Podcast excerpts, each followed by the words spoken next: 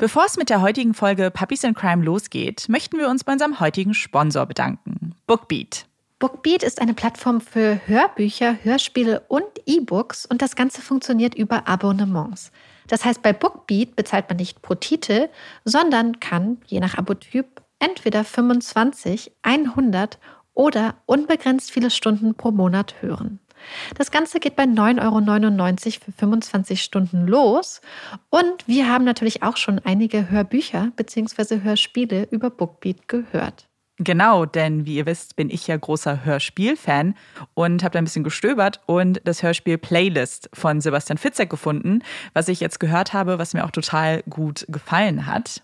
Und wie ihr wisst, bin ich großer Hörbuch-Fan und habe schon einige Titel beim Spazierengehen mit Olaf gehört, darunter Komplett Gänsehaut von Sophie Passmann, was schon ewig auf meiner Liste stand, und The Blue Zones von Dan Büttner. Wenn ihr jetzt auch Lust bekommen habt, die tolle Vielfalt von Bookbeat einmal auszuprobieren, dann haben wir da ein total cooles Angebot für euch. Wenn ihr auf die Seite bookbeat.de slash crime geht, und das Crime ist so geschrieben wie auch in unserem Namen, dann könnt ihr als Neukunden Bookbeat zwei Monate lang kostenlos testen und in ganz viele Hörbücher reinhören.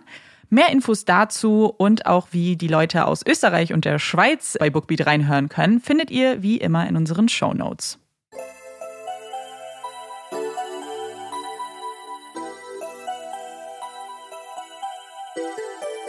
Herzlich willkommen bei Puppies in Crime, unserem True Crime Podcast. Ich bin Marike. Und ich bin Amanda. Marike und ich nehmen gerade getrennt voneinander auf. Wir sind bei uns zu Hause. Und wir hatten heute nur kleinere technische Schwierigkeiten. Aber sie waren da. Ich meine, wen überrascht's? Sie sind nicht. eigentlich immer da. Wobei es mittlerweile so lustig ist, weil ich glaube, dadurch, dass wir jetzt getrennt aufnehmen, haben wir dadurch meistens mehr technische Schwierigkeiten, sodass die technischen Schwierigkeiten, die wir früher im Studio haben, mhm. dagegen sehr klein wirken. Ja, total da hatte, also da hatte man auch irgendwie mehr Ansätze, was es war, woran es liegen könnte. Mhm. Die Fehlerquellen ja. hier scheinen manchmal endlos. Ja, dann wird sehr viel ein- und ausgestöpselt. Ja. ja, manchmal gibt die Technik auch einfach so gar keinen Sinn. Weißt du, worüber wir noch über uns sprechen müssen, Marike? Mhm. Über das Wetter.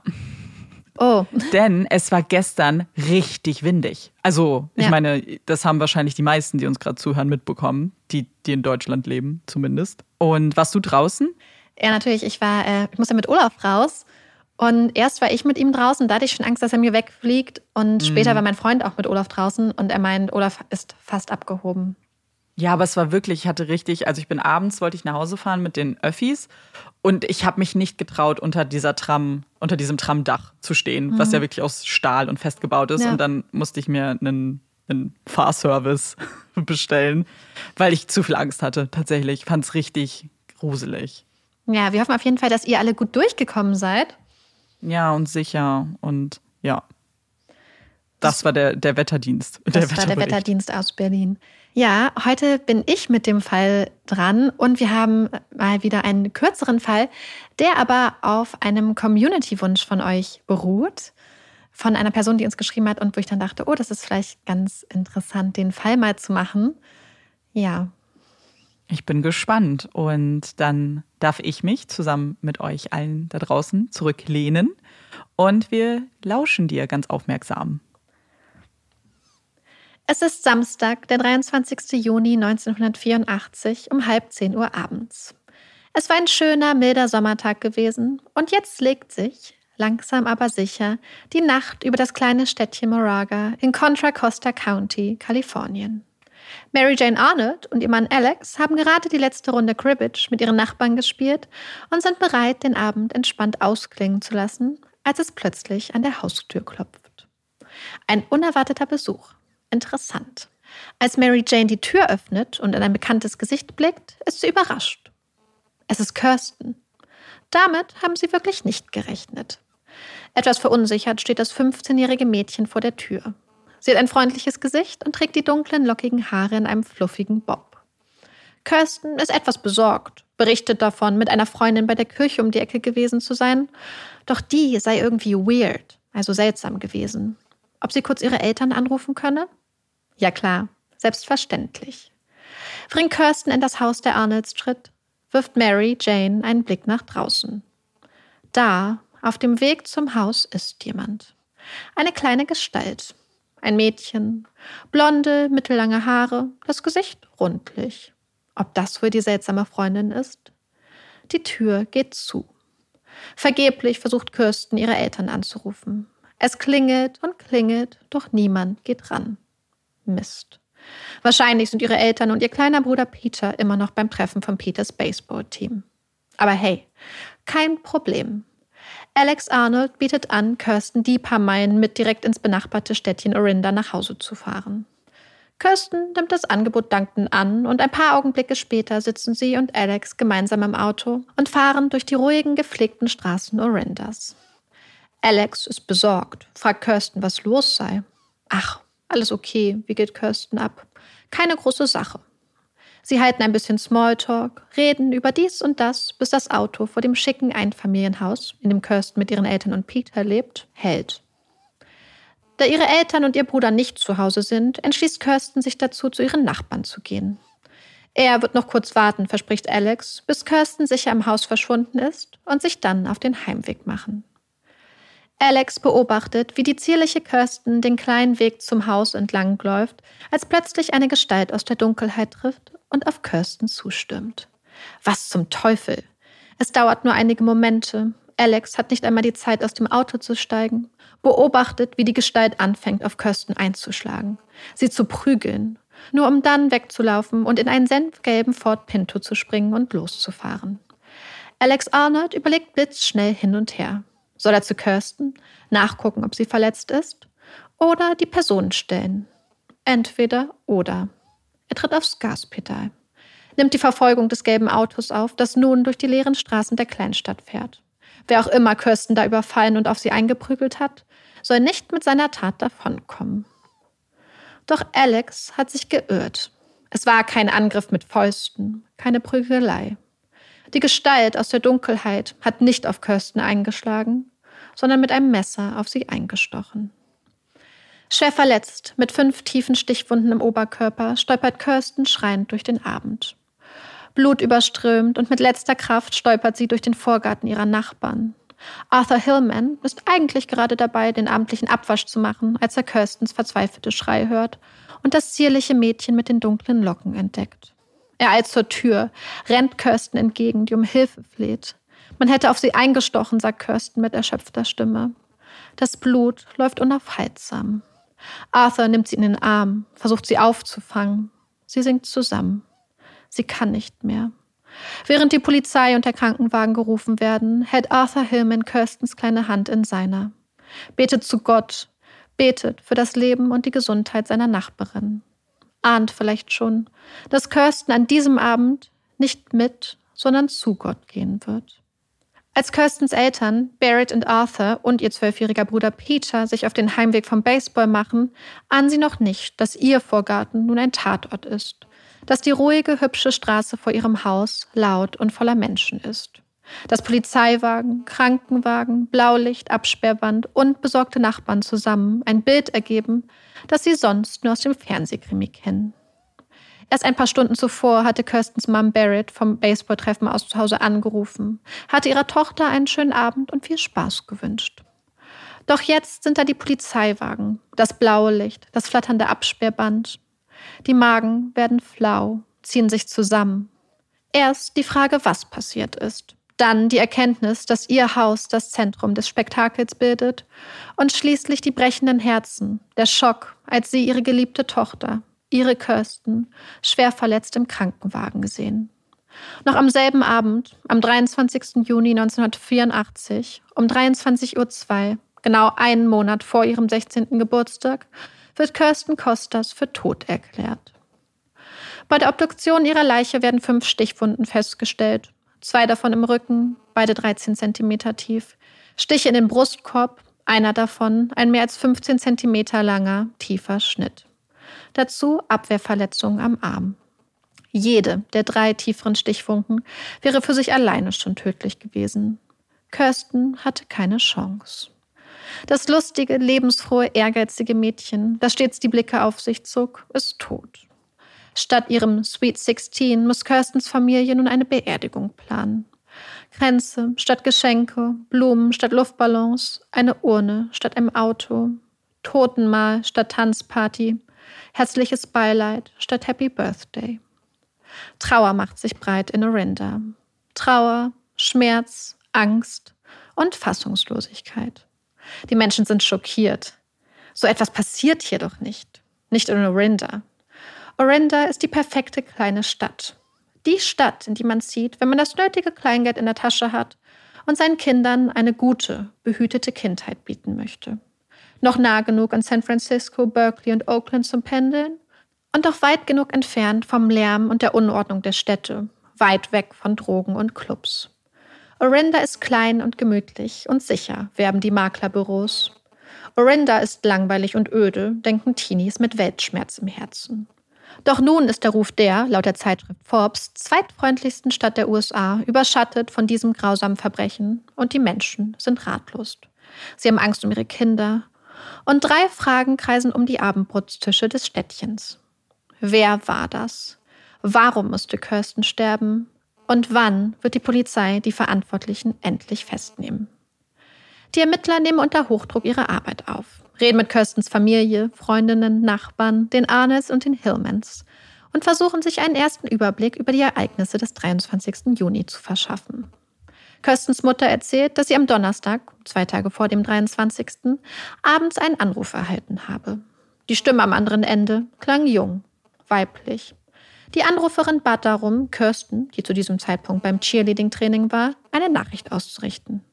Es geht um eine Einladung eine Einladung zu einem geheimen Aufnahmedinner für die Bobbys. Die Bobbys. So nennen sich die Mitglieder der Bob O. Link Schülerinnenvereinigung, die sich zur Aufgabe gemacht hat, Veranstaltungen zu organisieren, meist für wohltätige Zwecke. Und die gleichzeitig so etwas wie eine Schülerinnen-Sorority ist, also ein exklusiver Club, in den nicht jeder aufgenommen wird und der vor allem auch für Spaß und Partys steht. Kirsten war eine der diesjährigen Anwärterinnen gewesen, mit Erfolg. Und so überrascht es ihre Mutter auch überhaupt nicht, dass dann nun dieses Mädchen anruft und Kirsten zu einem geheimen Aufnahmedinner einlädt. Da wird Kirsten sich bestimmt freuen. Prima. Am Samstag war Barrett mit ihrem Mann Arthur und ihrem Sohn Peter dann zum Baseballtreffen aufgebrochen. Sie hatten Kirsten alleine zu Hause gelassen und Barrett hat ihr gegen halb neun per Telefon noch einmal viel Spaß und einen schönen Abend mit den Bobbys gewünscht. Wenige Stunden später hatte Kirsten bei den Arnolds an der Tür geklopft und von ihrer seltsamen Freundin berichtet. Mary Jane hatte noch einen Blick auf das Mädchen mit den blonden Haaren und dem runden Gesicht erhascht, ehe ihr Mann Kirsten nach Hause gefahren hatte. Alex Arnold berichtet zudem, dass der gelbe Pinto ihnen die ganze Fahrt von Moraga bis nach Orinda gefolgt sei, und auch er beschreibt ein junges Mädchen mit strähnigen blonden Haaren und Jogginghose. Es folgte der Messerangriff, Alex Arnolds vergeblicher Versuch, den gelben Pinto mit Kirstens Angreiferin zu stellen, und Kirstens verzweifelter Versuch, sich zu den Hillmans zu retten. Es ist ein Bild mit vielen Lücken, das viele offene Fragen hinterlässt. Wer war die Anruferin, mit der Barrett sprach? Die Einladung zum angeblichen Aufnahmedinner der Bobbys war ein Scherz, ein Vorwand. Das stellt sich schnell heraus. Es gab kein Aufnahmedinner. Hatte diese Anruferin auch Kirsten abgeholt? Was hatte Kirsten gemeint, als sie den Arnolds erzählt hatte, ihre Freundin sei weird, also seltsam gewesen? Hatte die andere Person ihr etwa Angst gemacht? Wurde sie bedroht? War die seltsame Freundin das Mädchen, das bei den Arnolds vor dem Haus stand? Das sie später mit ihrem senfgelben Pinto verfolgte und schließlich auf Kirsten losging? Alles spricht dafür. Doch wer zum Teufel ist das seltsame Mädchen mit den blonden Haaren und dem runden Gesicht? Ein auffälliger senfgelber Pinto und mehrere Augenzeugen, die die Verdächtige gesehen haben. Ein Anruf, der einen persönlichen Bezug zu Kirsten oder zumindest den Bobbys oder der Miramonte High School nahelegt, und das Ganze in einer wachsamen Kleinstadt mit weniger als 20.000 Bewohnerinnen. Eigentlich ideale Voraussetzungen für die Ermittler, würde man meinen. Doch die Monate ziehen sich. Der 23. Juli, also der Tag, an dem Kirsten 16 Jahre alt geworden wäre, kommt und geht.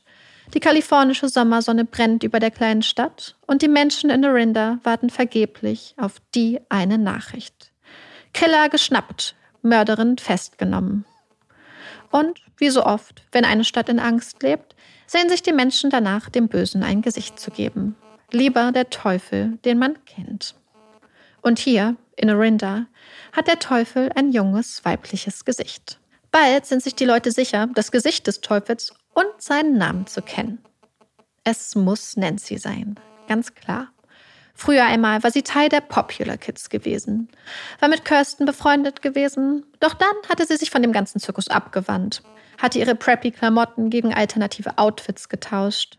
Kirsten soll sie daraufhin gemobbt haben. Sie konnten sich nicht ausstehen. Das war bekannt. Sehr viel Bad Blood. Das weiß doch jeder. Also wer, wenn nicht sie? Anders sein, Rebellion kostet in Orinda einen hohen Preis. Als Nancy schließlich von ihrer besorgten Mutter die Teilnahme an einem Polygraphentest untersagt wird, kocht die Gerüchteküche fast über. Sie wird offen angefeindet, verdächtigt, jeder Tag die Hölle, bis sie schließlich die Schule verlässt. Eine Entscheidung, die Nancy's Schuld in den Augen vieler nur noch bestätigt. Mit jedem Monat, der vergeht, wächst der Druck auf die Ermittler. Unzählige Hinweise und Anrufe gehen bei der Polizei ein. Mehr als 1000 davon geht die Polizei nach. Mehr als 750 Ford Pintos werden von der Polizei unter die Lupe genommen und untersucht. Und mehr als 300 Menschen, darunter 100 Schülerinnen der Miramonte High School, werden befragt und viele von ihnen an einen Polygraphen angeschlossen. Am Ende haben die Ermittler eine Liste mit gut einem Dutzend Namen. Verdächtige. Doch der entscheidende, heiße Hinweis, der eine Beweis fehlt. Frustriert durch die ausbleibenden Ermittlungserfolge engagieren Kirstens Eltern einen Privatermittler. Geld spielt keine Rolle mehr. Sie wollen Gerechtigkeit für ihre Tochter. Sorgfältig und mit wachsamen Augen kämpft sich der Privatermittler durch die gesicherten Beweise. Hunderte Vernehmungsprotokolle und Hinweise. Und an einem der Protokolle bleibt er hängen. Es ist das Gespräch zwischen den Ermittlern und Bernadette Protty, einer Mitschülerin von Kirsten. Ein junges Mädchen, das wie Kirsten Neuzugang bei den Bobbys war und mit ihr zusammen im Schülerbüro der Schule arbeitete. Und deren Eltern einen senfgelben Pinto besitzen. Bernadette hatte den Ermittlern gegenüber angegeben, den Abend von Kirstens Ermordung Baby gesittet zu haben. Der Ermittler stutzt. Es gibt in der Akte keinen Vermerk, ob das Alibi je überprüft wurde und ein Anruf bei Familie W., deren Namen Bernadette in ihrer Vernehmung angegeben hatte, offenbart, dass Bernadette nicht am Abend des 23. Juni zum Babysitten dort war. Bernadette hatte also gelogen. Und die Ermittler haben mittlerweile auch eine sehr genaue Ahnung, warum. Im Dezember 1984, gut ein halbes Jahr nach Kirstens Ermordung, bitten die Ermittler Bernadette wieder zum Gespräch. Sie sind gut vorbereitet. Als die Monate ins Land zogen und die Suche nach der Täterin immer aussichtsloser erschien, hatten die lokalen Ermittler schließlich das FBI Investigative Support Unit aus dem FBI-Hauptquartier in Quantico, Virginia, um Hilfe gebeten. Das FBI hatte sich den Fall, die Tat und ihre Umstände genauestens angeschaut und ein psychologisches Profil der möglichen Täterin erstellt. Ein Profil, mit dem der FBI-Agent Hilly Bernadette nun konfrontiert. Ein Profil, in dem unter anderem steht, dass die Mörderin die Tat wahrscheinlich für gerechtfertigt hält und eine Befragung recht gleichgültig über sich ergehen lassen würde. Als Agent Hilly mit seiner Vorstellung des Profils fertig ist, überlegt Bernadette und antwortet dann ganz ruhig, das hört sich nach mir an. Sie hat recht. Das FBI-Profil passt wie die Faust aufs Auge. Dazu der senfgelbe Ford Pinto ihrer Eltern, ihre Lüge, ihr fehlendes Alibi und natürlich ihr Aussehen. Das Netz um Bernadette zieht sich immer enger. Eine überraschende Verdächtige in so einem brutalen Mordfall. Bernadette Protty ist das Nesthäkchen ihrer Familie. Sie hat fünf ältere Geschwister. Ihre Familie lebt streng katholisch. Vater Raymond, der bis zu seiner Rente im öffentlichen Dienst in San Francisco tätig war, teilt mit Leidenschaft die Botschaft Gottes und auch Mutter Elaine, die sich um ihre sechs Kinder und den Haushalt kümmert, vertraut auf die Bibel. Und auch Bernadette bereitet sich jetzt mit 16 auf ihre Kommunion vor. Neben der Schule arbeitet sie, wie Kirsten, im Schülerbüro der Schule, ist eine der Neuzugänge bei den Bobbys und eine gute Schülerin. Sie hat Freunde, wird gemocht und ohne Zögern vertrauen Eltern ihr ihre Kinder zum Babysitten an. Ein ganz freundliches, ein ganz höfliches Mädchen. Eine liebevolle Familie, eine gute Schule, eine schöne Stadt. Ein Leben, das man heute vielleicht mit dem Hashtag blessed betiteln würde. Doch Bernadette fühlt sich nicht bläst. Denn anders als viele der anderen Familien in der Stadt sind die Protties nicht wohlhabend. Sie gehören nicht zur Upper Middle Class. Sechs Kinder, ein alleinverdienender, mittlerweile pensionierter Vater. Für teure Kleidung und andere Statussymbole, die in Orinda zum guten Ton gehören, bleibt da kaum Geld übrig. Und so arbeitet Bernadette als Babysitterin, kauft sich teure Kleidung und versucht, den scheinbar so mühelos schicken Stil der coolen Mädchen nachzuahmen. Und während die Aufnahme bei den doch eher exklusiven Bobbys eigentlich ein kleiner Ritterschlag ist, ist Bernadette frustriert und unzufrieden. Denn ins Jahrbuchkomitee hat sie es nicht geschafft. Und auch vor den Cheerleadern der Miramonte High School wurde sie abgelehnt. Zwei herbe Absagen für Bernadette und zwei begehrte Positionen, an die die schöne Kirsten ohne Probleme gekommen ist. Wie unendlich gerne Bernadette doch wäre wie Kirsten, die alles mit demonstrativer Leichtigkeit zu meistern scheint, die so witzig, so schlagfertig, so selbstsicher ist, die immer nur das Beste und das Neueste von allem zu haben scheint. Ein Umstand, der Bernadette auf dem lang ersehnten Skiausflug der Schule mit einer bissigen Bemerkung vor Augen geführt wurde. Denn während Kirsten und ihre Clique in schicken neuen Skiausrüstungen die Abfahrt hinunterdüsen, ist Bernadettes Ausrüstung, für die sie diszipliniert ihr hart erarbeitetes Geld gespart hatte, größtenteils Secondhand und zusammengeliehen. Nicht wirklich schick. Und das sieht auch Kirsten, macht einen lapidaren Kommentar über Bernadettes miese Ausstattung und scheint, typisch Kirsten, genau das auszusprechen, was alle anderen denken. Für Bernadette ein herber Schlag, eine öffentliche Bloßstellung. So, so peinlich, so gemein. Ein Gefühl, das sich tief in ihr Herz frisst. Ein Moment, der Bernadette mal wieder vor Augen führt, dass sie wohl immer ein bisschen daneben stehen wird. Immer ein bisschen falsch gekleidet. Immer ein bisschen zu uncool. Das hört sich nach mir an. Ja, denken die Ermittler. Das hört sich alles ganz genau nach dir an. Bernadette denkt nach, fragt Agent Tilly, was wohl mit dem Mörder von Kirsten passieren wird. Wenn alle wissen, dass du der Mörder bist, überlegt sie laut, dann ist das doch schlimmer, als im Gefängnis zu landen. Dann bittet sie darum, nach Hause gehen zu dürfen. Sie braucht Zeit zum Nachdenken. Die nächsten Tage geht Bernadette in sich und bittet ihre Mutter Elaine um ein Gespräch. Doch die ist müde, will sich kurz hinlegen. Später, ja, weck mich einfach. Doch Elaine schläft durch, wacht am nächsten Morgen auf und denkt mit schlechtem Gewissen an Bernadette. Sie entschuldigt sich bei ihrer Tochter. Alles okay. Bernadette beruhigt ihre Mutter. Sie habe ihr einfach alles aufgeschrieben und ihr den Brief auf den Küchentresen gelegt. Aber eine Bitte hat Bernadette noch, bevor sie sich auf den Weg zur Schule macht. Bitte warte eine halbe Stunde, bevor du den Brief liest, okay? Dann verabschiedet sie sich und verlässt das Haus. Bitte warte eine halbe Stunde, bevor du den Brief liest. Beunruhigende Worte für eine Mutter. Besorgt überfliegt Elaine Protty die Worte, die ihre 16-jährige Tochter dazu Papier gebracht hat.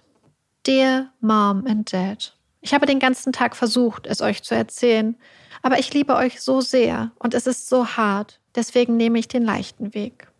Ich kann nicht in eurer Nähe sein, wenn ihr das hier lest, denn ich habe schon so viel Leid verursacht. Der Grund, warum es Freitag so lange gedauert hat, ist, dass der FBI-Mann, Mr. Hilly, glaubt, dass ich es war. Und er hat recht. Ich kann sie nicht zurückbringen, aber es tut mir so leid. Ich würde mich selbst töten, aber das würde euch noch mehr verletzen. Er hat gesagt, dass ihr mich immer noch lieben würdet, nicht jedoch, was ich getan habe und dass das Leben immer noch lebenswert ist. Ich hoffe es. Ich habe es eine Weile lang geschafft, damit zu leben, aber ich kann es nicht ignorieren. Es ist zu viel für mich und ich kann nicht so trügerisch sein. Ich habe mit einem Priester geredet, aber ich kann es nicht aushalten. Ich muss mich stellen. Bitte vergebt mir. Ich brauche euch. Es tut mir leid, dass ich in allem so eine Enttäuschung für euch bin. Ich bin schlimmer, als Worte es ausdrücken können und hasse mich selbst. Ich brauche eure Liebe. Bitte liebt mich. Ich kann nicht leben, wenn ihr mich nicht liebt. Ich habe mein Leben ruiniert und euers und ich weiß nicht, was ich tun soll. Ich schäme mich so und habe Angst. Ich liebe euch, Bernadette. PS. Bitte fragt nicht wie oder warum. Denn ich verstehe es nicht und weiß nicht warum. Ich brauche so viel Hilfe. Ich weiß nicht, was ich tun soll. Elaine kann nicht glauben, was sie da liest. Ihre kleine Bernadette. Ihre geliebte Tochter soll die Mörderin sein, nach der die ganze Stadt gesucht hat. Die ein halbes Jahr scheinbar ganz normal und unauffällig weitergelebt hatte, mit dem Wissen, Kirsten brutal ermordet zu haben?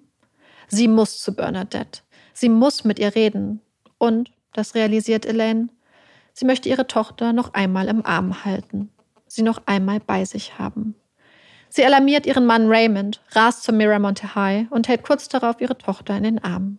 Dann fahren Mutter, Vater und Tochter zur Polizeistation und Bernadette gesteht den Mord an Kirsten. Dieses Mal darf Bernadette nicht nach Hause zurückkehren. Sie wird festgenommen. Sie haben sie, sie haben sie. Wie ein Lauffeuer verbreitet sich die Kunde der Verhaftung im ganzen County. Es sind die Neuigkeiten des Tages. Nein, der Woche. Nein, eigentlich des Jahres. Und am nächsten Tag sind die Plätze an der Miramonte High School voll. Keine der Schülerinnen traut sich zu schwänzen. Nicht nur, weil die Neuigkeiten unbedingt live bequatscht werden müssen, sondern auch, damit ja niemand auf die Idee kommen könnte, man wäre verhaftet worden.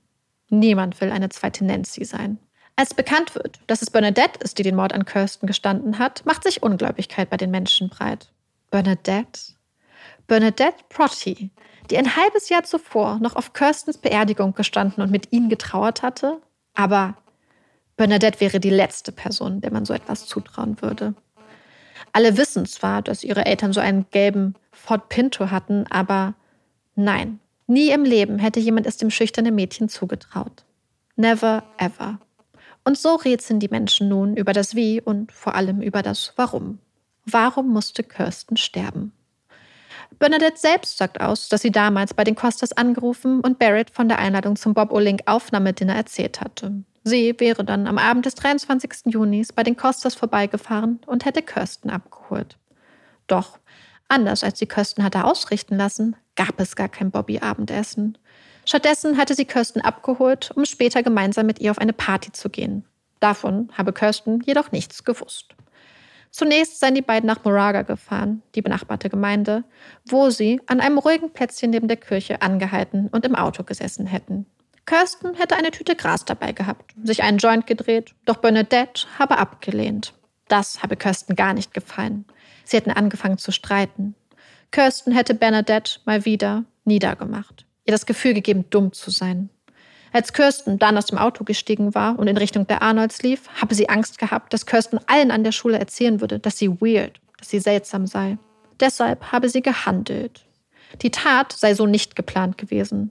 Eigentlich wollte sie doch nur mit Kirsten Party machen. Und das 45 Zentimeter lange Messer, mit dem sie auf Kirsten einstach, wo soll das auf einmal hergekommen sein? Das Messer? Das habe sie zufällig im Auto gefunden. Bernadettes Anwalt macht der Staatsanwaltschaft einen Vorschlag. Bernadette ist bereit, sich des Second-Degree-Mörders für schuldig zu bekennen. Doch die Anklage lehnt ab, will auf First Degree gehen und damit dem Wunsch von Kirstens Familie Rechnung tragen. Schlussendlich ist es, rechtlich gesehen, eine Formalität. Denn egal ob First oder Second Degree, auf das Strafmaß wird diese Unterscheidung keinen Einfluss haben. Der Prozess gegen Bernadette findet im März 1985 vor dem Costa County Superior Court in Martinez statt. Es ist ein Prozess ohne Jury. Das heißt, ohne offizielle Jury. Denn jeder Sitzplatz des Gerichtssaals ist voll besetzt. Jeden Tag strömen Menschen aus dem County, darunter auffällig viele Mädchen und schick zurechtgemachte Mütter, in den Gerichtssaal, streiten sich um Sitzplätze und verfolgen mit aufmerksam wertenden Blicken jeden Moment der drei Prozesstage. Wenn alle wissen, dass man der Mörder ist, dann ist das schlimmer, als ins Gefängnis zu kommen, hatte Bernadette damals sinniert. Während die Anklage nun versucht, den Richter davon zu überzeugen, dass der Mord an Kirsten geplant war und aus absoluter Missachtung menschlichen Lebens gegenüber entsprang, versucht die Verteidigung, dies abzustreiten. Unter anderem sagt eine von Bernadettes großen Schwestern aus. Sie habe das 45 cm lange Messer im Auto deponiert, denn sie würde es in der Mittagspause immer nutzen, um Obst zu schneiden. Eine Aussage, die viele der Menschen im Gerichtssaal irritiert. Ein 45 cm langes Messer, um in der Mittagspause im Auto Obst zu schneiden. Das hört sich eher wie die Schutzbehauptung einer großen Schwester an. Mit Misstrauen und Verachtung beäugen sie Bernadette, die, umringt von ihrer Mutter und ihren Schwestern, auf der Anklagebank sitzt, der liebevoll durch die Haare gestreichelt wird, der sanft die Tränen aus dem Gesicht gewischt werden. Und sie denken an Kirsten und ihre Mutter Barrett, die nie wieder die Tränen ihrer Tochter wegwischen oder ihr durch die lockigen braunen Haare streicheln kann.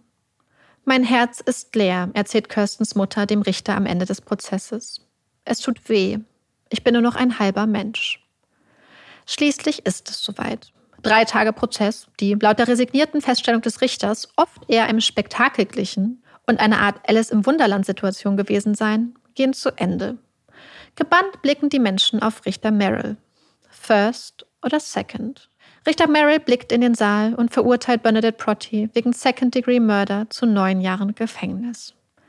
Die 16-Jährige weint, als sie in Handschellen abgeführt wird. Wow, also äh, danke schon mal für den spannenden Fall und für den äh, Vorschlag, der uns gemacht wurde, weil es ist auf jeden Fall ein Fall, der noch anders ist, als was wir bisher hatten. Andere, ja, eine andere Geschichte und ähm, ja, ex sehr extrem in seiner Entwicklung auf jeden Fall. Der Fall wird uns auch vorgeschlagen mit einem Hinweis, denn der Fall, und deswegen kennen ihn bestimmt auch einige von euch, wurde zweimal verfilmt. Einmal nämlich 1994 als Death of a Cheerleader oder A Friend to Die For. Und dann gibt es das auch mal 2019, wurde das auch noch mal verfilmt. Also es gibt zwei Erzählungen. Und die Person, die uns das vorgeschlagen hatte, hatte gesagt, dass sie den Film früher geguckt hat und dass sie das immer sehr beschäftigt hat. Und dass sie den, als sie den Film als erwachsene Person nochmal geguckt hat, dann gemerkt hat, dass da super viel Victim Blaming betrieben wurde, mhm. was Kirsten angeht. So, also bevor wir jetzt weitermachen, habe ich gedacht, können wir auch kurz darüber reden, was denn überhaupt jetzt weiter passiert ist. Also Bernadette ist ja verurteilt worden zu neun Jahren und ist in das Ventura Youth Correctional Facility in Kalifornien gekommen. Und dort ist sie dann nach sieben Jahren auf Bewährung freigekommen. Zweimal hatte sie sich vorher schon darauf beworben, dass sie auf Bewährung quasi freigelassen wird, wurde jedes Mal abgelehnt. Mhm. Und danach ist sie dann auch umgezogen. Die Familie von Kirsten war unglaublich enttäuscht, sowohl von dem Urteil, obwohl ja quasi das Maximum auch ausgeschöpft wurde von, mit den neun Jahren, halt bis sie 25 ist, weil sie war zu dem Zeitpunkt ja 16 bzw. 15. Und ihr Vater hat nach dem Urteil gesagt, The law has been served. Normalerweise sagt man ja Justice has been served, also es wurde für Gerechtigkeit gesorgt. Und er hat halt spezifisch gesagt, The law has been served, also das quasi das Gesetz. Also hat diese Unterscheidung zwischen Recht und Gerechtigkeit ganz stark betont. Weil für sie sagen sie, okay, es gibt vielleicht keine Möglichkeit, da noch mehr rauszuholen, aber trotzdem ist es für sie halt einfach nicht genug gewesen, um dieses Unrecht, was sie erlitten haben als Familie von Kirsten, was Kirsten erlitten hat, irgendwie in ihren Augen aufzuwiegen. Ja, Bernadette ist auch, nachdem sie freigelassen wurde, unterstand sie, glaube ich, noch zwei Jahre dann der Aufsicht dieser ähm, quasi Jugendjustizbehörde.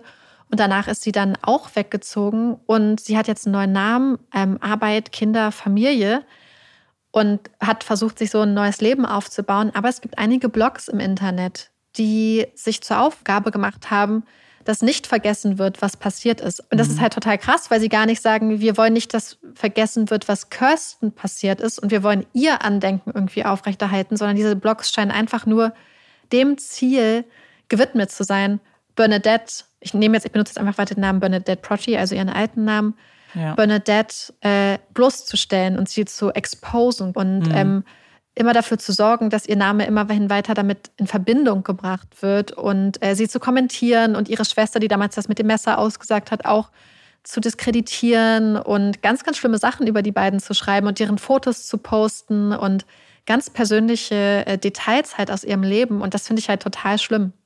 Ja, total. Ich weiß gar nicht, also sorry, das sind Leute so ganz unterste Schublade, weil ich mir denke, du greifst so sehr damit in das Leben echter Menschen ein ja. und bist nicht befugt, das zu tun. Kein Mensch ist das. Und sie hat ihre Strafe abgesessen. Sie hat es für, ob man das jetzt okay findet, emotional, dann ist es ein ganz anderes Thema. Aber es ist nicht unsere Aufgabe, da jetzt nochmal ja. zweite, zweiter Richter zu spielen irgendwie. Ja, und ich fand es halt auch total verstörend, weil sie jetzt auch zwei Kinder hat. Das heißt, ja.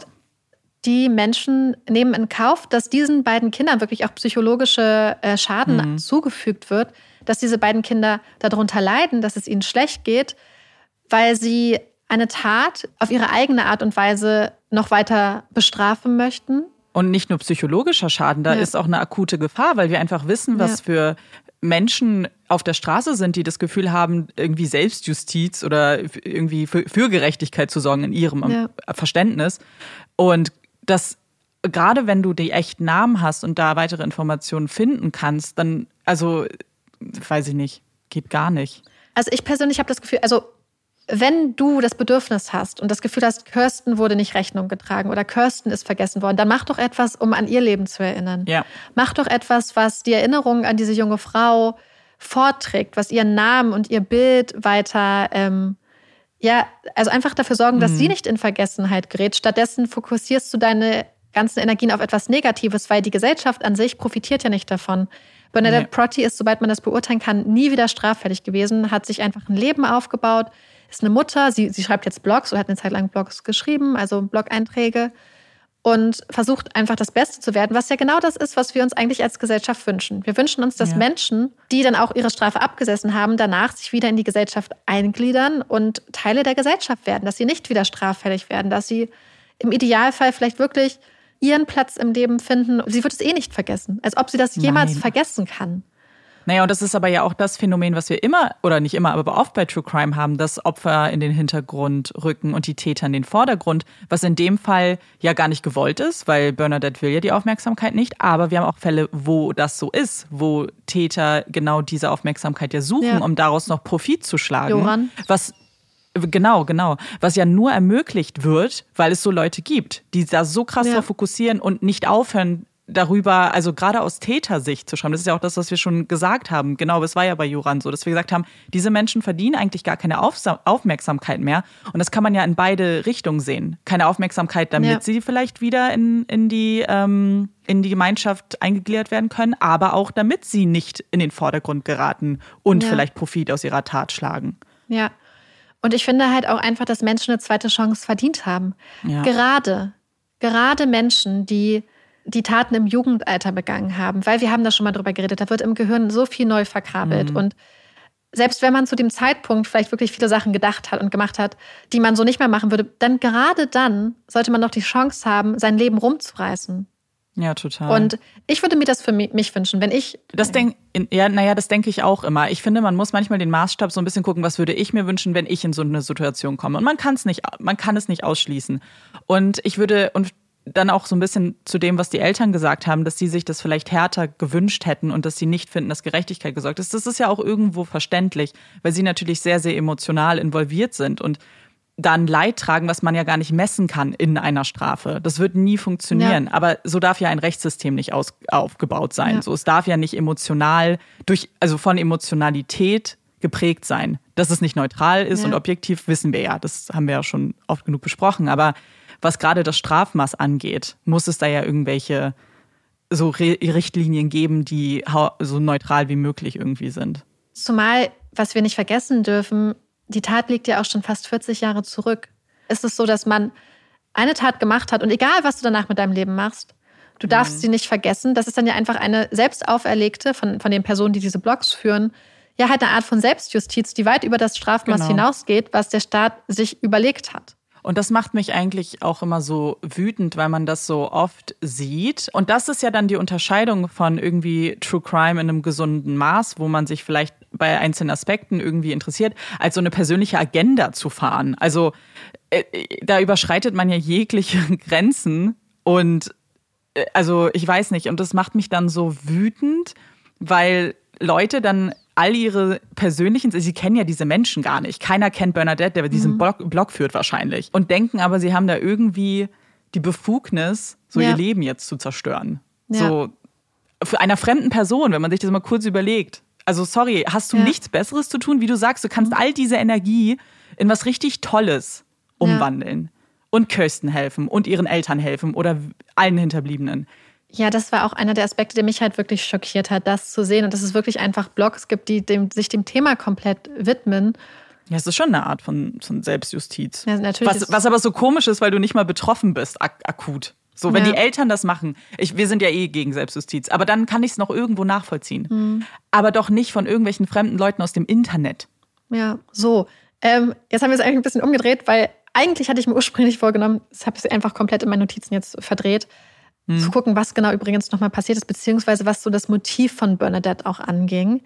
Denn da gibt es mehrere Theorien. Einmal das, was Bernadette selbst gesagt hat, einmal das, was so die Anklage auch so ein bisschen gesagt hat. Also erste Theorie war ja Bernadettes Aussage, die die Tat quasi als so spontan, ungeplant dargestellt hat, dass es mehr auf so eine Ablehnung äh, beruhte. Sie hat ja gesagt, dass sie eigentlich zu dieser Party wollte. Und diese Party hat tatsächlich existiert. Also an dem Abend hat eine Party stattgefunden. Und sie hätte Bernadette, ähm, sie hätte Kirsten dann abgeholt, sie sei mit dem Auto zu so einer Kirche gefahren. Dort hätte Kirsten dann ein bisschen kiffen wollen. Bernadette hätte aber abgelehnt und dann wäre das beides zwischen den beiden so ein bisschen eskaliert. Und Kirsten hätte sie ja wieder so ein bisschen runtergemacht und ihr gesagt, dass sie so ihr das Gefühl gegeben, sie wäre vielleicht auch weniger wert. Und als Kirsten sich dann davon gemacht hat, hat Bernadette dann wohl Angst gehabt, dass Kirsten den Leuten an der Schule sagt, sie sei weird. Und daraufhin habe sie gehandelt. Sie habe das Messer zufällig im Wagen gefunden. Ähm, zuerst zu den Drogen. Das war ein Punkt, der immer wieder aufgegriffen wird, was ich nicht ganz verstehe. Also Kirstens Eltern haben gesagt, dass das nie sein könnte, dass ihre Tochter keine Drogen nimmt. Es gibt aber wohl Aussagen, dass Kirsten wohl ab und zu schon mal Drogen konsumiert hat. Letzten Endes ist es vollkommen egal. Und hm. mich möchte es irgendwie immer wieder ansprechen, weil ich das immer so schade finde. Dieses können wir einfach von diesem binären Denken wegkommen. Gut ist, also was, was ein Opfer machen muss, um gut zu sein und was schlecht ist. Und wenn du jetzt zum Beispiel so bist, dass du denkst, deine Tochter würde niemals Drogen nehmen, aber deine Tochter ist nun mal ein Teenager, Du kannst es überhaupt nicht ausschließen. Teenager haben auch eigene Leben und verheimlichen halt auch manchmal Sachen. Und ja, also ich meine halt einfach so, ähm, dass das quasi gesagt wird, dass ihre Eltern gesagt haben, nein, das kann nicht sein, unsere Tochter nimmt keine Drogen. Kann absolut sein, kann aber auch sein, dass Kirsten ihren Eltern das natürlich nicht mitteilt. Hm. Weil wenn die total schockiert sind, wenn sie sowas hören, Warum es natürlich schockierend ist, ist, weil das ja so ein bisschen genutzt wurde, um die Schuld tatsächlich auf Kirsten zu schieben, indem sie ja was, ich sag mal, Illegales gemacht hat und Bernadette zu etwas drängen wollte, was sie eigentlich nicht machen wollte. Freunde von Bernadette und Kirsten haben aber ausgesagt, dass sie sich sicher sind, dass wenn Kirsten Bernadette einen Joint angedreht hätte, Bernadette auf jeden Fall mitgemacht hätte. Einfach aus diesem Druck und aus diesem Wunsch dazuzugehören. Mhm. Und dass sie sich nicht vorstellen können, dass Bernadette das abgelehnt hätte. Und das ist die eine Sache. Dann zum anderen, was ja so ein bisschen dagegen spricht, ist halt auch diese Anwesenheit dieses 45 Zentimeter langen Messers. Weil ihre Schwester hatte ja gesagt, das wäre immer da gewesen, damit sie sich dieses Obst schneiden kann auf der Arbeit. Mhm. Aber die Frage ist, ob man dann wirklich 45 Zentimeter ist halt so ein richtiges Schlachtermesser, ob man dann nicht vielleicht ein kleineres Messer genommen hätte, irgendwas. Also viele Leute haben an dieser Aussage ganz massiv gezweifelt. Und es wird auch gezweifelt, ob Bernadette wirklich vorhatte, mit Kirsten zu der Party zu gehen. Denn sie wurde ja so ein bisschen als mit strähnigen Haaren beschrieben von Alex Arnold. Und sie hatte eine Jogginghose an. Und da haben viele gesagt, dass sie es für unwahrscheinlich halten, dass Bernadette, wenn sie zu einer Party wollte, mit Kirsten, um cool zu mhm. sein und um eine Freundschaft aufzubauen, dann eine Jogginghose angezogen hätte. Weil das ist ja nicht die Zeit, wo man wie heutzutage so eine Jogginghose anzieht oder diese äh, athletischen Yoga-Hosen, sondern das sind die 80er Jahre. Und sie war ja immer getrieben von diesem Wunsch, cool zu sein und dazuzugehören. Und ob sie dann, wenn sie so einen Plan hat und schon eine Woche oder ein paar Tage vorher das schon so einfädelt, ob sie sich dann nicht mehr Mühe gegeben hätte mit ihrem Styling, mit ihren Haaren, mit ihrer Hose. Deswegen glauben viele, dass das halt nicht so spontan war, wie sie gesagt hatte. Mhm. Wie gesagt, deswegen auch die andere Theorie, dass es geplant war, dass es vorsätzlich war dass es halt aus Rache, Neid, Eifersucht und Wut motiviert war, dass Kirstens zum einen diese Kommentare, die Kirsten gemacht hat, wobei Bernadette selbst gesagt hat, Kirsten hat sie gar nicht so gemobbt oder hat ihr gar nicht irgendwie so böse Sachen gesagt eigentlich. Aber sie hat sich halt einmal über diese Skiausrüstung lustig gemacht. Und Bernadette hat sich Sachen wohl sehr stark zu Herzen genommen und hat auch irgendwie so ein bisschen wohl laut ähm, Freunden ihre eigene Position immer so ein bisschen anders eingeschätzt. Also hat sich immer sehr schnell glaube ich, ungeliebt und unbeliebt gefühlt. Und in vielen Artikeln wird es immer so, als wären die beiden immer so als komplett gegenteilig dargestellt. Auf der einen Seite Kirsten von reichen Eltern, so hübsch und der alles so leicht fällt und die alles immer schafft und die sehr, sehr beliebt ist. Und auf der anderen Seite Bernadette, bei der überhaupt nichts läuft. Aber das stimmt wohl halt eigentlich nicht. Sie, es wird gesagt, sie hatte Freunde, sie war ja gut in der Schule, sie ist bei den Bobbys aufgenommen worden, was ja wirklich wie so ein Ritterschlag war. Mhm. Sie hat viele Sachen mitgemacht. Sie hat halt, wie gesagt, sie ist nicht ins Jahrbuch gekommen. Sie ist beim Cheerleading nicht aufgenommen worden und hat das halt einfach als viel dramatischer gesehen, als man es vielleicht von außen dann beurteilen würde. Und deswegen glauben manche Menschen, dass sie das halt vorher geplant hatte, dass sie deswegen angerufen hatte und diese Fake-Aussage getroffen hatte, dass es dieses Aufnahmedinner gibt, dass sie deswegen auch vielleicht eine Jogginghose anhatte, weil du würdest ja vielleicht nicht deine beste Hose anziehen, wenn du vorhast, jemanden zu erstechen dass sie deswegen das Messer dabei hatte, weil viele Leute glauben nicht, dass sie, ähm, dass sie dieses Messer einfach nur zufällig gefunden hat und es dann mitgenommen hat. Ich, also ich weiß nicht, ich finde es ein bisschen schwierig, weil ja, als Theorien finde ich es auch plausibel. Ich stelle mir immer so vor, wenn ich eine Jury wäre, man würde, hätte mir das gesagt. Ich glaube, es hätte mich nicht ohne Zweifel überzeugt. Weil es halt für alles eben genauso gut eine Alternative gibt, weißt du? So, es ist halt so, vielleicht hatte sie keine saubere Hose mehr an diesem Tag. So, weißt du, es gibt sofort irgendwas, was man auch ganz, ganz normal sagen kann. Oder, oder die Schwester hat gesagt, es ist zum Obst da. So, ich kann das jetzt hinterfragen, aber vielleicht hatten sie kein anderes Messer. Oder vielleicht war es einfach schon immer in diesem Auto und sie konnte jetzt mit so einem Riesenmesser hantieren.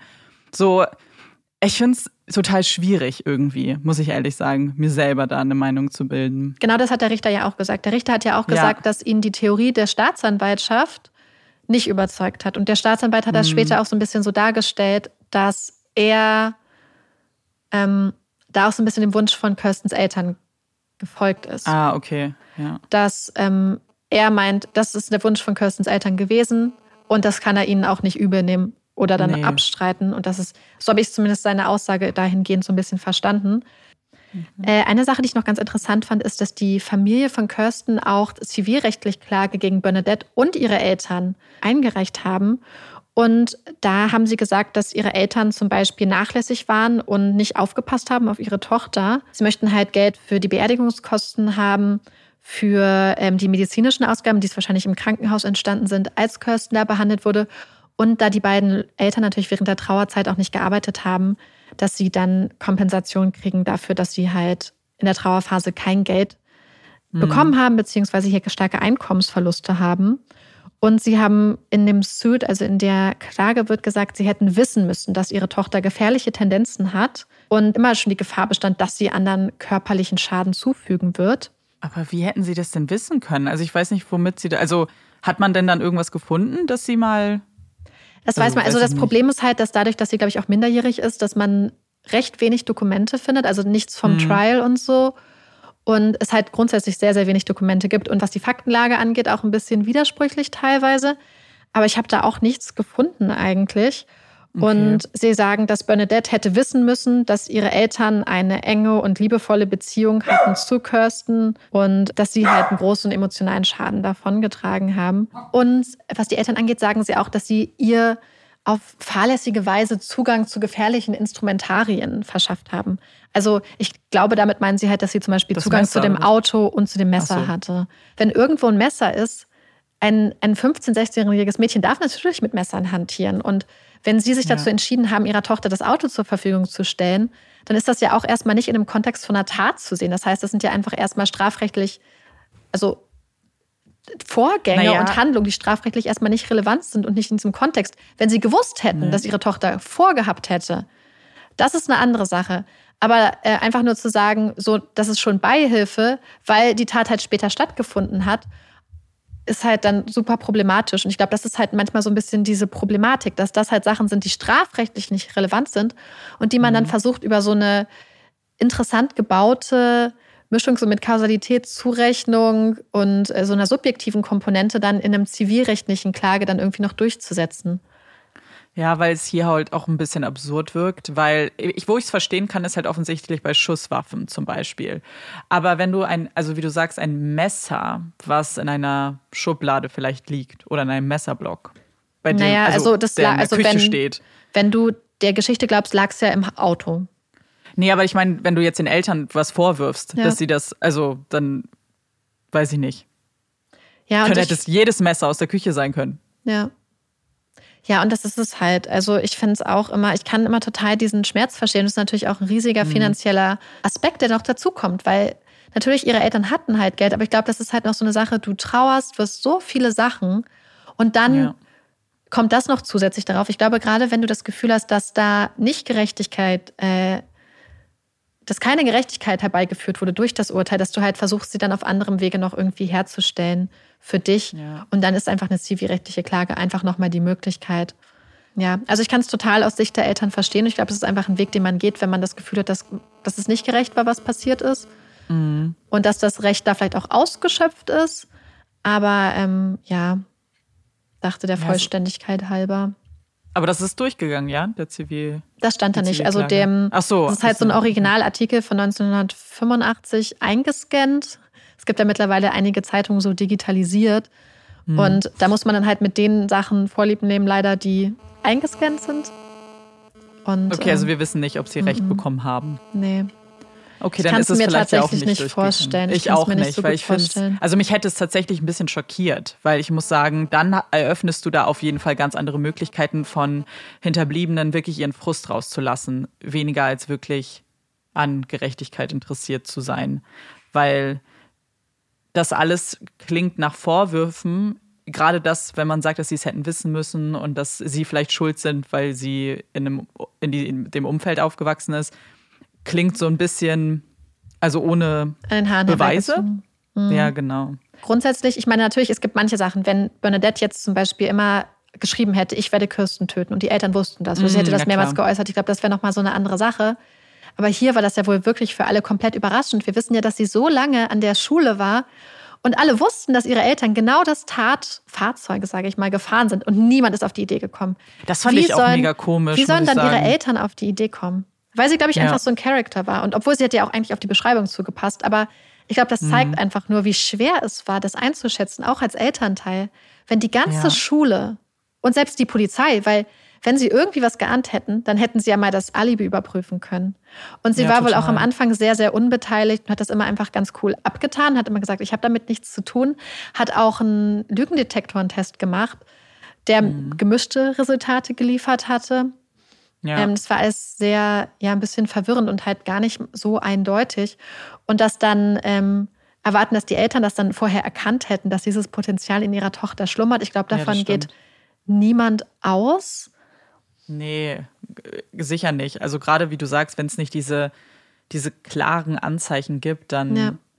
Wo Aber die gab es ja hier nicht. Also ich finde es grundsätzlich finde ich es wichtig, dass es die Möglichkeit gibt, weil wir haben ja schon oft Fälle gehabt, wo die Opfer einfach massive äh, finanzielle Ausfälle hatten, Einbußen fürs Leben geschädigt war. Und es ist eigentlich ja, finde ich es grundsätzlich schon fair, wenn der Täter dann für diese Folgen seiner Taten auch büßen muss und mhm. Geld bezahlen muss. Also das finde ich grundsätzlich schon wichtig, ja. weil wenn wir zum Beispiel eine Situation hätten, wo so etwas fahrlässig passiert würde, wo es keine Verurteilung gibt, gäbe es diese Möglichkeit ja theoretisch auch, dass du eine naja, Person auf Schadensersatz ja. verklagst. Und hier ist es ja sogar vorsätzlich.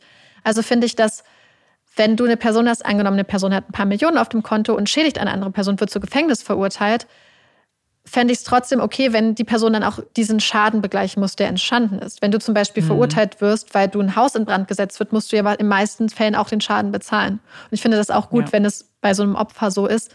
Ich finde nur, dass hier die Begründung und diese Zurechnung gerade in Bezug auf die Eltern halt nicht gegeben ist.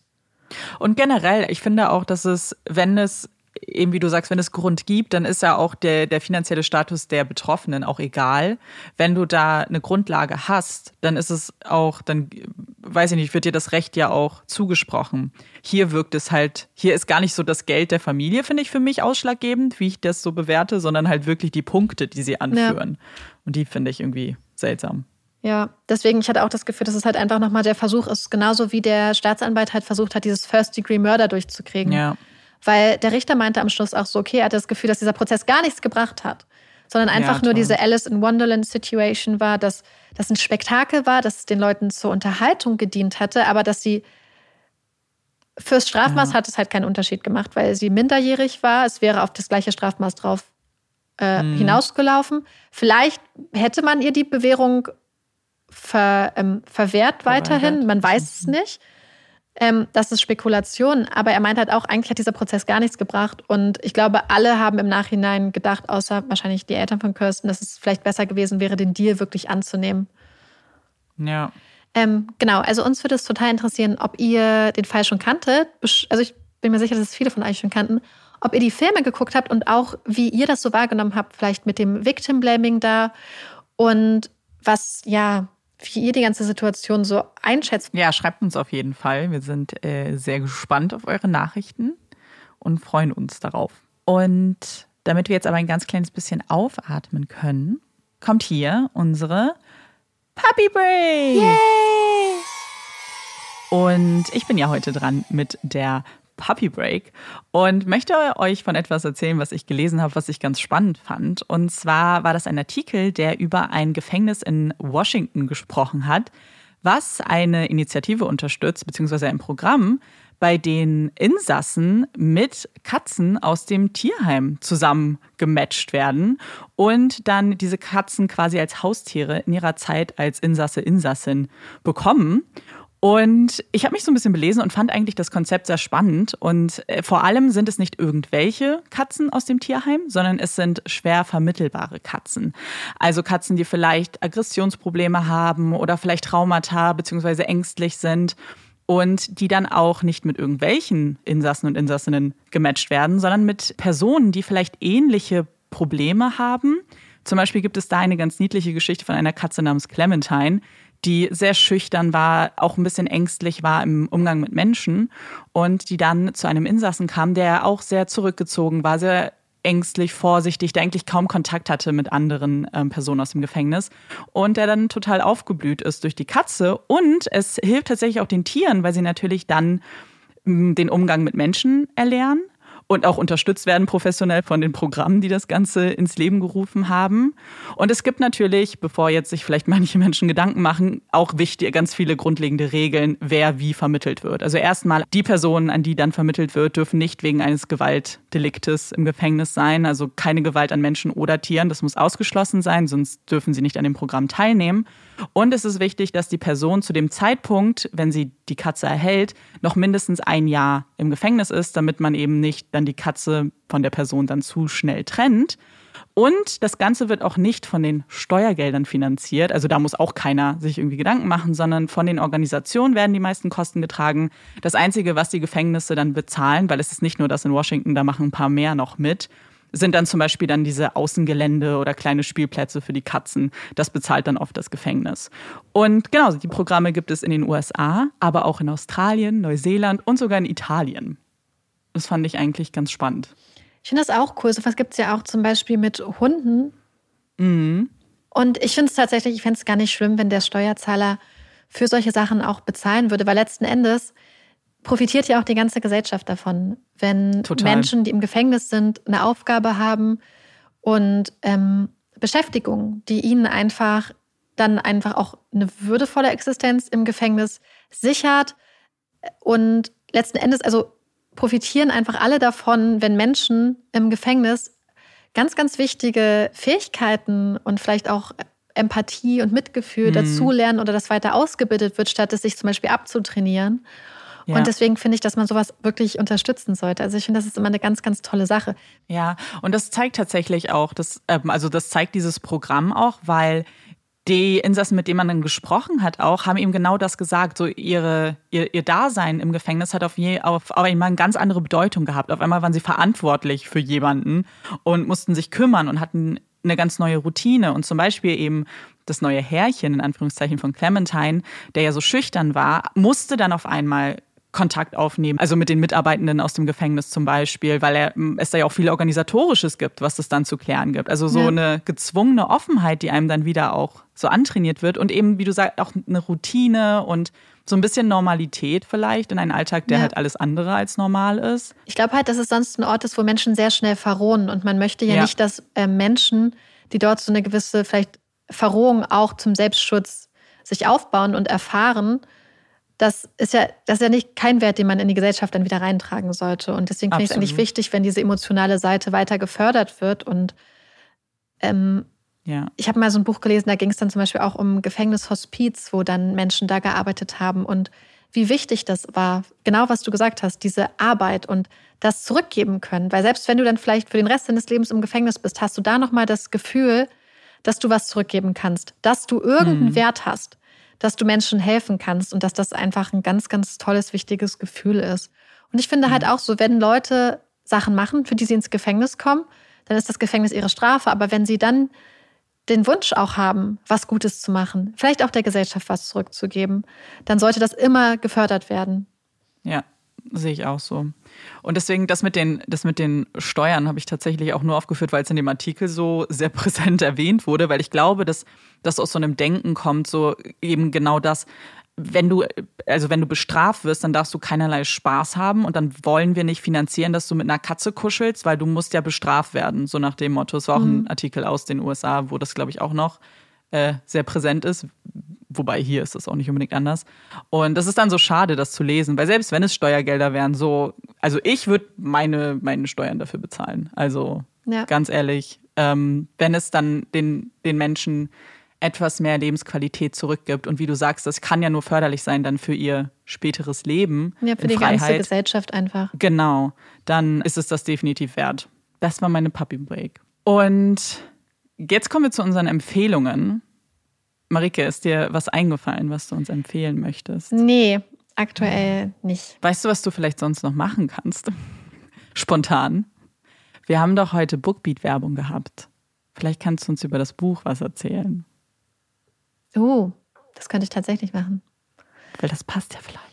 Ja, äh, ganz, ganz guter Vorschlag von Amanda. Das Problem ist, dass die Bücher, die ich gehört habe, größtenteils auf Englisch waren und es da teilweise auch keine deutschen Bücher zu gibt. Deswegen bin ich da eigentlich immer sehr äh, zurückhaltend, dann was die Empfehlungen angeht, bei Büchern oder Hörbüchern, die es nicht auf Deutsch gibt. Aber ich kann es ja trotzdem ansprechen, weil es einfach eine Person ist, der ich äh, sehr gerne zuhöre. Und das ist Dan Butner, das ist ein Journalist, der für National Geographic sehr viel auch geforscht hat und zusammengetragen hat zu den sogenannten Blue Zones und der jetzt auch so berät zu Blue Zones. Blue Zones sind bestimmte Regionen ja auf der Erde, wo die Menschen besonders lange und gut leben. Und ich finde diese Forschung einfach total interessant, weil sie sich immer ein bisschen angucken, was an diesen Lebensarten das Leben beziehungsweise fördert, dass Menschen lange und auch sehr selbstständig und selbstbestimmt leben können. Und ich finde das einfach total cool, weil es, es wirft so ein bisschen den Fokus aufs Älterwerden, aber ich finde mit sehr, sehr positiven Beispielen und mit Sachen, die einem natürlich nicht nur was bringen, wenn man älter ist, sondern die man auch einfach als junger Mensch ins Leben kooperieren, also einbauen kann. Und deswegen habe ich jetzt gerade von Dan Butner The Blue Zones gehört wo es quasi um so Lessons von den Menschen auf der Welt geht, also ähm, Lektionen von den Menschen auf der Welt, die am längsten leben. Jetzt höre ich mhm. gerade ein anderes Buch von ihm, wo es um Glück geht, um glücklich sein. Und ich habe auch ganz viele tolle Podcast-Episoden mit ihm gehört. Also ich finde grundsätzlich, es, und es gibt, ich habe gerade noch eine Show geguckt von Tonic, wo ein schwedischer Koch sich auf die Spuren der Blue Zones macht. Also wenn ihr euch für gesundes Leben interessiert, beziehungsweise so ein bisschen auch erfülltes Leben und mhm. euch verschiedene Lebens, also verschiedene Kulturen und verschiedene Arten zu leben und Lebensentwürfe interessieren, dann kann ich euch das total ans Herz legen.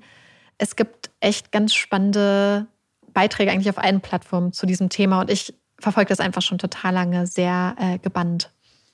Aber das ist doch dann eine gute Empfehlung, weil dann eröffnest du damit eine ganz neue Welt vielleicht. Für die, die es ja. noch nicht so verfolgt haben, aber Interesse ja. haben. Ja, ich finde einfach, ich finde es einfach total spannend, weil er halt auch sehr viel mit ähm, alten Menschen redet und ich mit, meine mit alt wirklich so Leute, die mm. um die 100 sind. Und das ja, finde ich, ich find einfach cool. total cool und ich finde, dass man da wirklich so interessante Sachen von lernen kann und sich so ein bisschen guckt hier und da und es irgendwie auch zeigt, dass es verschiedene Arten von Entwürfen gibt fürs Älterwerden und mm. viele Aspekte, die man vielleicht selbst gar nicht so auf dem Schirm hat. Und das finde ich einfach total total aufregend und da bin ich total leidenschaftlich und damit kann ich mich wirklich stundenlang beschäftigen. Weil ich finde einfach, dass man so und es ist halt, er reist halt an sehr viele Orte. Er reist nach Griechenland, Sardinien, nach Okinawa, er reist nach Nicoya in Costa Rica. Und so hat man auch immer gleich so ein bisschen so eine Reise mit dabei. Ein bisschen mhm. Reiseliteratur ist es auch. Das ist sehr, sehr schön. Ja, es ist schon ganz cool, weil gerade wie du gesagt hast, so alten Leuten zuzuhören und äh, wirklich überdurchschnittlich alten Menschen ist irgendwie ja. so, die haben so eine ganz andere Weisheit und Lebenserfahrung offensichtlich, weil sie eine andere, weil es auch A, eine andere ja. Kultur ist, aber dann auch noch mit dem Alter kombiniert, ist so, kann man sehr viel Wissen rausschöpfen. Ja, und viele von diesen Leuten wirken halt einfach sehr humorvoll und das finde ich immer mhm. total schön. Also so, so lustig ja. und humorvoll und so ein ganz interessanter Blick aufs Leben. Also ja. Blue Zones generell, ob jetzt Bücher oder Dokumentationen, kann ich euch ans Herz legen. Falls, ich denke, viele haben sich damit vielleicht schon mal auseinandergesetzt, aber falls euch sowas interessiert, ist das mein Tipp. Und dann äh, nehme ich doch das Wort Kultur und versuche daraus einen Übergang zu machen zu meiner Empfehlung, die auch aus einer anderen Kultur in Anführungszeichen stammt, aber nicht so deep ist. Und zwar, ich bin ja großer Trash-TV-Fan und Trash-Beauftragte dieses Podcasts und habe ein neues Dating-Format mir angeguckt, das es bei Netflix gibt. Und zwar heißt das Inferno Raus aus der Single-Hölle oder so ähnlich.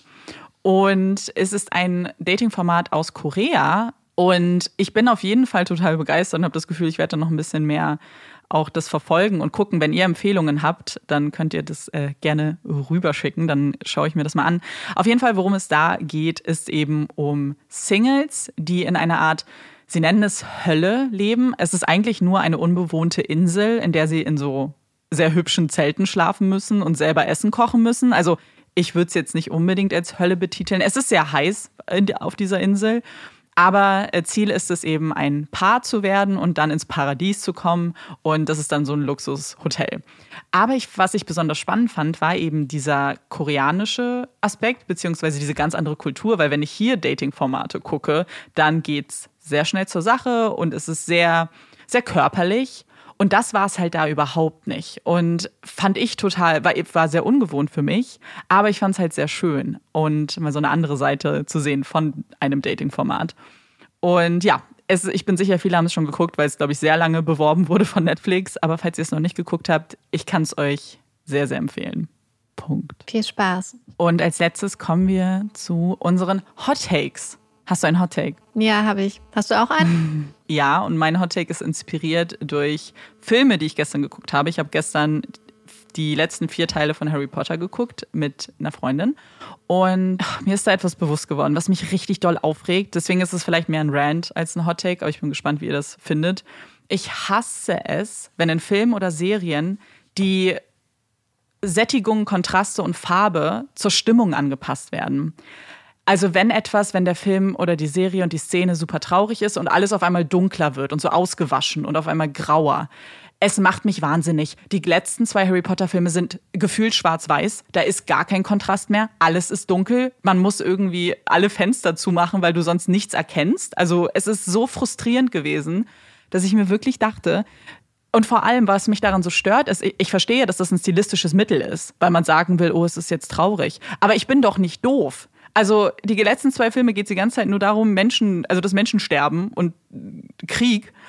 Ich weiß, dass es traurig ist. Da müsst ihr mir müsst nicht alles schwarz filmen. Das einzige Mal, wo ich das okay fand, war bei 13 Reasons Why. Und weil sie das da benutzt haben, um Zeitunterschiede klarzumachen. Also, dass die, die Gegenwart war halt dunkler, während halt die Vergangenheit immer so heller war an Farben. Das fand ich okay, weil dann habe ich auch den Sinn irgendwie verstanden. Aber einfach so, nur weil es traurig ist, ist alles schwarz, macht mich kirre. Total. Oh, ja. ja. Rant over. Ja, ich, ich glaube, das ist so ein bisschen, also ich glaube, was ich da halt gerade so schade fand, ist, dass man ja Harry Potter eigentlich, also bevor man auch einen Film sieht, hat man ja schon Farben im Kopf, wenn man an ein Buch denkt und ein mhm. Gefühl denkt. Und das hat ja alles schon eine Farbe. Und ich finde, dass das halt bei Harry Potter immer mehr ins Kalte abgedriftet ist. Ja, total. Und die Bücher aber für mich einfach eine Wärme haben. Und ich fand das so, also deswegen fand ich es auch sehr schade. Und ich glaube, deswegen so bis zum vierten habe ich mir die damals immer noch, die hatte ich auch alle auf DVD und so, habe ich mir damals auch immer noch mal angeguckt. Hm. Aber ich finde, dann irgendwann wird es halt sehr, sehr, sehr erwachsen und sehr deprimierend. Ja. Und ich mag es grundsätzlich nicht, wenn Sachen so, so einen Blaustich haben. Weißt du, was ich meine? Ja. So einen kalten Blaustich. Ja, da bin ich grundsätzlich nicht der Fan von. Ich mag es eher, wenn es warme und natürliche Farben sind. Ich glaube, deswegen ganz weiter Bogen, aber ich glaube, deswegen mag ich zum Beispiel auch überhaupt keine Sachen, die so Science-Fiction-mäßig so Dystopien mhm. stattfinden, wo nichts, also oft meistens, mhm. äh, oder im, im Raumschiff oder so, weil da einfach nichts Grünes ist oder Warmes ja. oder Natürliches. So. Und das hat für mich auch viel mit der Ästhetik zu tun, warum ich das nicht mag. Und deswegen kann ich das voll verstehen. Ja, es ist halt vor allem so frustrierend, weil ich, wenn es einzelne Sequenzen sind, okay. Meinetwegen. Aber wenn du gefühlt ganze Filme in diesen komischen, in dieses Dunkle tunkst, du hast halt, du kannst also ohne Witz, danach müssen sich deine Augen erstmal ein Licht gewöhnen, weil du einfach die ganze mhm. Zeit nur in so einer Höhle hockst und alles ist dunkel und ich und dann ja und wie du sagst, so die die Ästhetik ist völlig weg, weil alles ist nur noch irgendwie grau und blau und Und du hast halt, also und manchmal finde ich es auch nicht mal notwendig. Also so, mhm. manchmal ist doch der Kontrast auch fast ein bisschen cooler, als äh, wenn du das, wenn du einen Film schaust, so zu wissen, so, oh, gerade ist alles voll schön. Und dann eine Szene gab es, wo ich dachte, okay, so, so hätte man es viel häufiger machen können, wo es so ein strahlend blauer Himmel ist und dann fliegen die Dementoren als so schwarze, dunkle Figuren halt durch den Himmel. Und das fand ich cool. So war ich so, guck mal, wie schön. so schöner Kontrast. Und dann wurde es wieder grau, ganz schnell. Das macht mich ja. ganz wahnsinnig, I don't know. Und es fällt einem auch immer so auf. Es ist dann, mhm. ich weiß nicht, ob, ob die, die Personen, die das entscheiden, denken, das ist so subtil. Nee, ich glaube, es gibt einfach Menschen, die unterschiedliche Arten von Ästhetik haben, die ihnen zusagt und wie sie das haben möchten. Und ich glaube, das ja. ist halt einfach so eine persönliche Entscheidung. Möglich. Also es ist ja offensichtlich eine persönliche Entscheidung. Da gibt es ja kein richtig oder kein falsch. Und Aber ich habe das Gefühl, dass es nicht eine persönliche Entscheidung ist, wenn du einen Film also entwickelst, dann ist es, glaube ich, schon eine Entscheidung, die du ja triffst, weil du was damit übermitteln möchtest. Ja, ja, aber ich meine einfach, es gibt ja Menschen, die zum Beispiel sagen würden, hey, wenn ich einen Film mache, dann finde ich Filmmusik cheap und finde es billig, ja. Emotionen mit Filmmusik zu unterstreichen. Genauso gibt es Menschen, die sagen, ich finde Filmmusik total wichtig und finde es total wichtig, dass Emotionen mit Filmmusik unterstrichen werden. Genauso gibt es vielleicht Leute, die sagen, hey, ich wähle diesen Ton weil das für mich das persönlich unterstreicht und andere sagen, ich kann diese Emotionen auch ohne dieses, diese Untermalung machen. Vielleicht sehen manche das, legen auf, also auf unterschiedliche Sachen einen Fokus und einen Wert. Das, glaube ich, ist es manchmal einfach, dass ja bestimmte Leute vielleicht auch, auch Kamera, auch Leute, die in der Post-Production das bearbeiten, vielleicht einfach eine ganz bestimmte Ästhetik bedienen, weil das ihre Art von mhm. Ästhetik ist und weil er vielleicht genau sagt, hey, für mich ist das das Gefühl. Genauso wie ich halt, wenn ich bestimmte Sachen sehe oder an Bücher denke, bestimmte Farben halt so damit verbinde, ja. die sich in meinem Kopf halt einfach einstellen, wird er das, vielleicht sind das die Farben, die er oder das Produktionsteam. Aber es ist ja, genau, hatte. es ist ja oft ein Team. Es ist ja nicht ja. eine Person, die das dann entscheidet. Ja. Und dann ich habe ja, ich weiß nicht, ich habe immer so das komische Gefühl, dass manchmal das so aus so ganz komisch alten Regie, also so Regelbüchern kommt. So, hey Leute, wenn es traurig ist, mach dunkle Farben. Wenn es fröhlich ist, mach helle Farben. Aber ja, es ist halt dann äh, auch wahrscheinlich nicht mal so die Entscheidung von Einzelnen, ja. sondern von demjenigen, der den Hut aufhat. Amanda möchte einfach nicht, dass die Leute denken, sie braucht Unterstützung beim Empfinden von Emotionen. Ja, schon, weil, also vor allem, weil dann hat man sich irgendwann dumm gefühlt, so nach dem Motto so, ja. wir haben alle verstanden, es ist traurig. Es ist ja auch nicht, ja. es ist ja nicht subtil traurig. Der, der ganze Plot ist traurig ja. und deprimierend. Dankeschön. Kein Lichtblick. Ja, was ist denn dein Hot Take?